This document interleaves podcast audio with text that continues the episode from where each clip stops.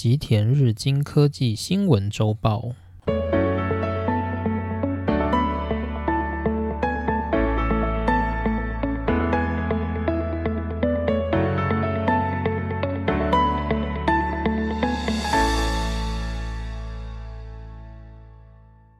大家好，今天来帮大家更新几件最近的日本科技新闻大事。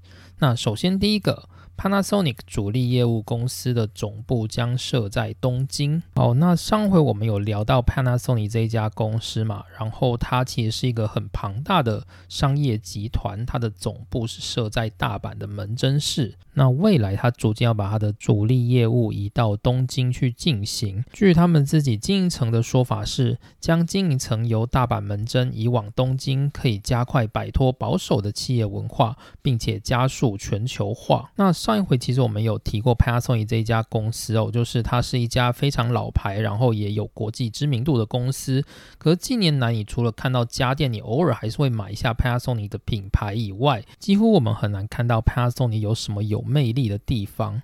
而实际上，从它的业绩来看呢，它也是逐渐的在萎缩，而且目前还没有看到任何的曙光。即使说它七八年前开始就是投入所谓的电动车的电池供应领域，但是到目前为止看起来还是没有太大的成果。就是虽然它已经有稳定的供货在给特斯拉，但是呢，因为特斯拉它车卖的量不够嘛，不会像丰田。本田这种可以卖的这么好，所以自然而然的话，那个电池供应也就只是一点点小账而已，无法对整家公司就带来什么样的转机。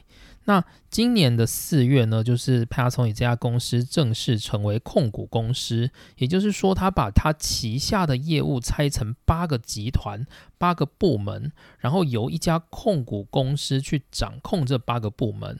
那其中，它的家电以及电器设备所合并的业务公司，它将会挂上过去 Panasonic 这样的头衔来经营。那这个瘦身过后的新 Panasonic，它的总部登记目前还是挂在。大阪的门真市，但是呢，他已经决定要将整个经营层跟间接部门都移往东京去。那主要的目的就是因为 Panasonic 它是家电起家，而家电的整个系统呢，成为了让 Panasonic 整家公司过于保守的一个部门，所以新公司呢，就希望能够透过将整个办公室移往东京去，能够解开家电部门以及电工部门多年来的诅咒，让他们朝向更宽广的视野来发展，这是主要的状况。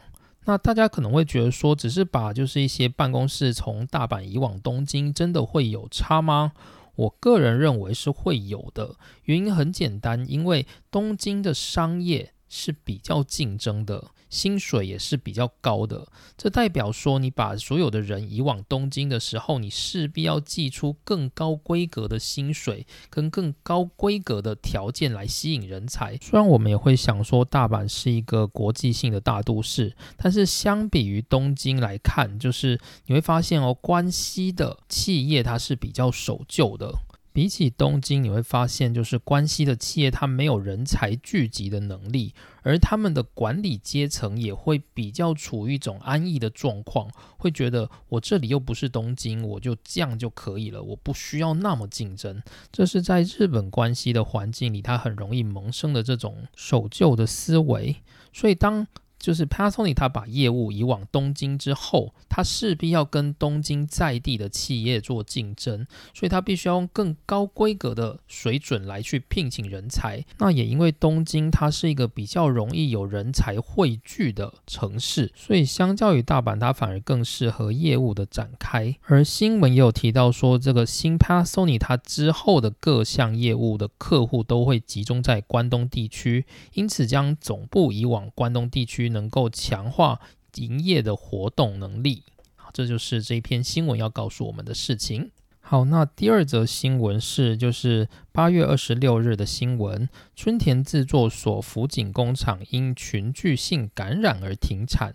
就春田制作所，不知道大家知不知道，它是一家专门在产就是陶瓷电容 MLCC，也就是被动元件的一家日本主力公司。那这里跟大家解释一下，什么叫做被动元件？被动元件就是它是相对于主动元件。主动元件我们所称的大概就像是电晶体或者是。机体的晶包或者是二极体这种，它会有开关作用的元件，我们叫做主动元件。那被动元件就是它放在那里，然后它会有它自己的功能，例如说像是电阻、电容、电感。或者像是一些整合元件，如所谓的滤波器或者是天线等等。那我们这里就只讲电容的部分。那电容的话，我们目前市面上在用的大致上就是陶瓷电容。那陶瓷电容它也是有分等级的，最高级的技术是 MLCC 的技术。然后接下来的话是有所谓的铝质电容，然后还会有像一些比较稀有的元件，像是达质电容等等的。那我们这里讲的是就是电容里面最高等级的就是 MLCC 的部分。那 MLCC 在台湾主要的厂商大概有国巨、华新科、和生堂等等。那以市占率来看的话，世界上市占率最高的就是我们的春田制作所。那第二大的是三星电机，第三则是我们的国巨。那春田制作所的市占率大概占世界的百分之三十几 percent，算是非常高的。那近期呢，就是因为就是他们在福井的工厂发生了群聚的现象，所以导致就是有大概百人左右受到感染。这也让春田制作所宣布，就是从八月二十五日开始，就是整个福井县的工厂。停产到三十一日，看看能不能够解决这个群聚感染性的问题。那这样子的状况呢，是否会造成就是 MLCC 电容的涨价？那这也是就是外界比较期待的部分。那这就是今天的第二则新闻。那第三则新闻是我个人比较期待的。那这一则新闻的话，目前日经它的新闻是没有公布。那我认为主要的原因是因为日经它没有立场这么急着去公布这件事，因为它并不明确。不过因为这是外界的臆测，我觉得蛮有趣的，我们也是来就是聊一下。那我这里引用的是财讯快报的新闻，它讲说威腾电子传与 Qxia 就合并议题进行谈判。这里要讲的两位主角就是第一个是威腾电子，就是 Western Digital 世界第三大 NAND Flash 厂，跟世界第二大 NAND Flash 厂 QXA。那第一大是谁？就我们在 NAND Flash 的产业里面有聊过嘛，就是 Samsung。那未来我要去的公司呢，就是 Western Digital，也就是威腾电子。所以我们就来聊聊，就是这两家公司究竟会不会合并呢？那这则新闻呢，它在它是外电的新闻，就是算是一个媒体臆测。因为目前呢，两家公司都说我们还没有任何消息，我们不会做任何的评论。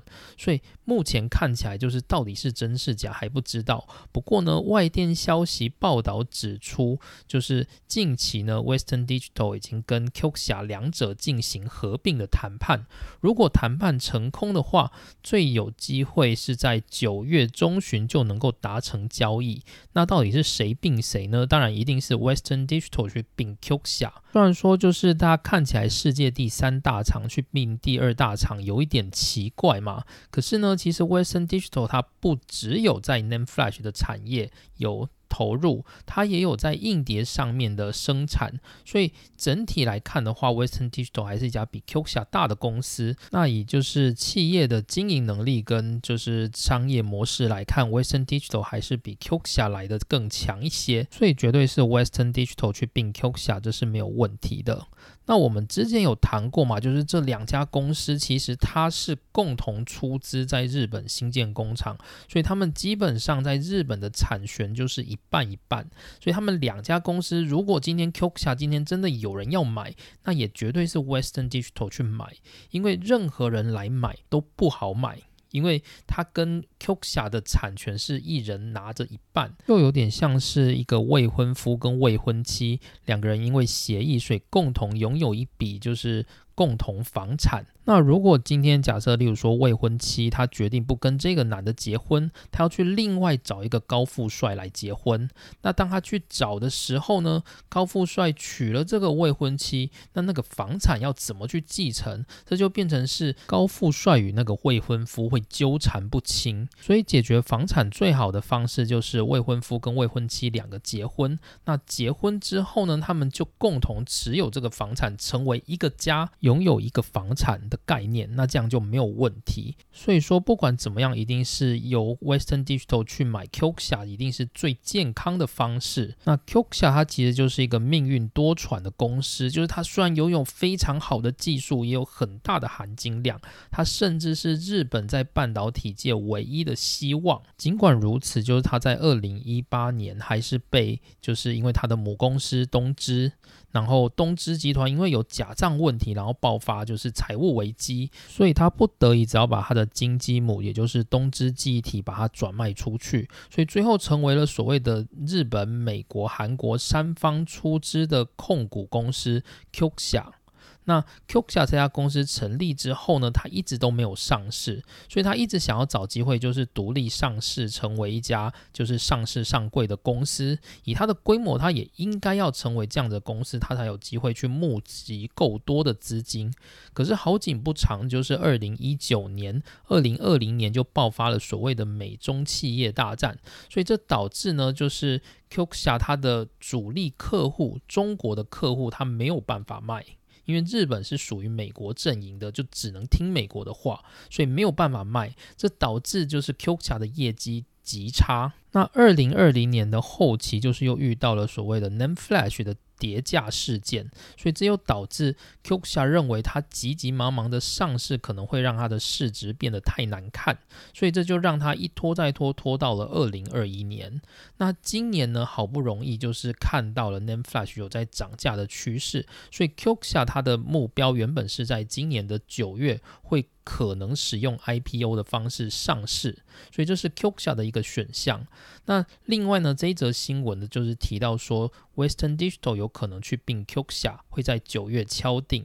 也就是说，在 Qxia 它上市以前，有可能会接受 Western Digital 的收购计划。那这样子，Qxia 就不会上市。所以，Qxia 到底最后会采取上市模式，还是就直接卖给 Western Digital，这还不知道。但目前看起来，这是一个很有趣的消息。然后，Western Digital 也因为这个消息，它的股价就是整个大涨。的原因是因为，如果 Western Digital 今天买下 Qxia，那这两家的市占率将有机会取代三星成为世界第一大 NAND Flash 公司，这是非常非常振奋人心的事。就是我们在记忆体产业，你看到，就是我们都是不断的被韩国打趴。那曾几何时，就是我们终于有一个方式能够赢韩国了，大家都非常的嗨啊，大概是这样子的感觉。那另外呢，新闻也提到一条路，就是也有可能 Qxia 会被其他公司买收。不过呢，我觉得目前这个状况应该是不大的原因，就是我刚刚说的，因为 Qxia 跟 Western Digital 在工厂的产权的分配上面是就是纠缠不清的，所以你要找一个人来买的话，可能会让整个产权变得很复杂，所以会让那个买家就是不想花钱去买 Qxia。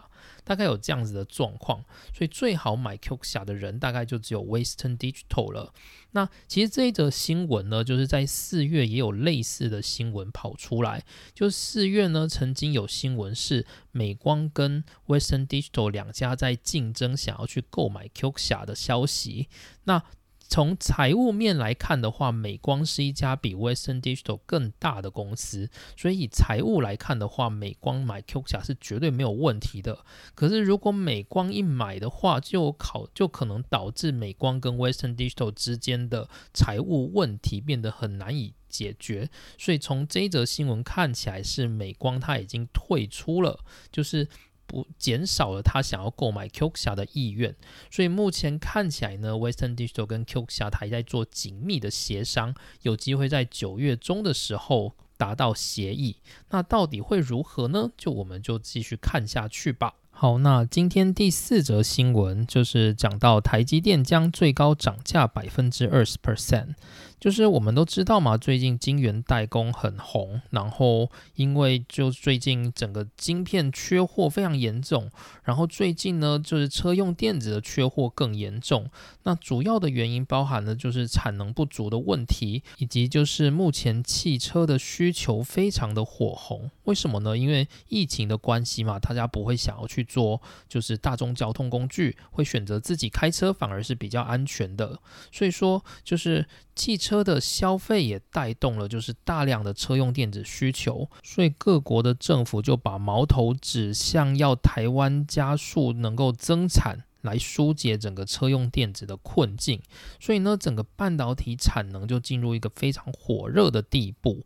那台积电的话，就是前一阵子也是接获了，就是政府的要求，就是要开始协助生产车用电子嘛。所以就是市场一度就是传闻说，就是台积电如果去生产车用电子，因为车用电子它的就是毛利率。跟一般的产品，例如说苹果啊、高通啊这些，就是台积电一般的生产的产品相比，它的毛利率是比较低的。所以台积电不可能为了车用电子，就是以现在在这样子的代工价格，他还去扩张自己的生产线，这样子是完全得不偿失的。所以台积电可能只会用它剩余的一些比较简单的产能来去维持生产某一部分的车用电子。可是以目前的状况看来，就是这种电子产品荒还是会不断的存在，所以这导致呢，就是台积电决定宣布涨价。那涨价的最高幅度会来到原本的百分之二十。那怎么说呢？就是其实他这篇新闻并没有讲到台积电它会在哪些领域来做涨价的动作，所以我们不知道就是哪些产品它可能会变贵。其实应该说大部分的产品它可能都会有涨价的问题，但是到底是哪一个产品它会涨到就是百分之二十，就是这个新闻是没有写到的。那就算是车用电子它涨到百分之二十好了，我觉得这也是一个好的现象。也就是说，台积电它不需要去牺牲它的毛利率，它也能够生产车用电子，这会增加就是车用电子它能够被台积电的产能给消化的一个很好的方式。然后另外就是台积电如果能够多获得了百分之二十的获利，那它是不是会有多余的盈余能够去增加车用电子的生产线？尽管车用电子的生产线就是在最初它被认为是毛利率不足、利润不足，所以没有去增产。但是以现在台积电去提高价格的状况之下，是不是有可能会促进台积电能够花一些金额去提升、增加车用电子生产的那个生产线？设备，这也是一个值得期待的状况。也就是说，如果能够达到这样的话，那就能够加速整个车用电子缺货的困境。所以这是很值得期待的一件事情。至于说这个涨价是否能增加台积电的利润，我认为比较不可能，因为台积电它在说要涨价的原因，主要是因为他担心他的他在帮大家。代工的同时呢，它会降低它的利润，所以呢，它为了维持利润，所以才进行涨价的动作。所以有可能最终我们看到它的就是营收结果，会发现它的利润并没有增加，因为它只是用涨价去打消了一些它有些获利比较不佳的产品线。有可能是这样的状况，所以如果有人想要买台积电的股票，就是你可能还是要考虑一下这一件事情。好，那以上就是今天为大家带来的四则新闻，谢谢大家的收听，我们下次见，拜拜。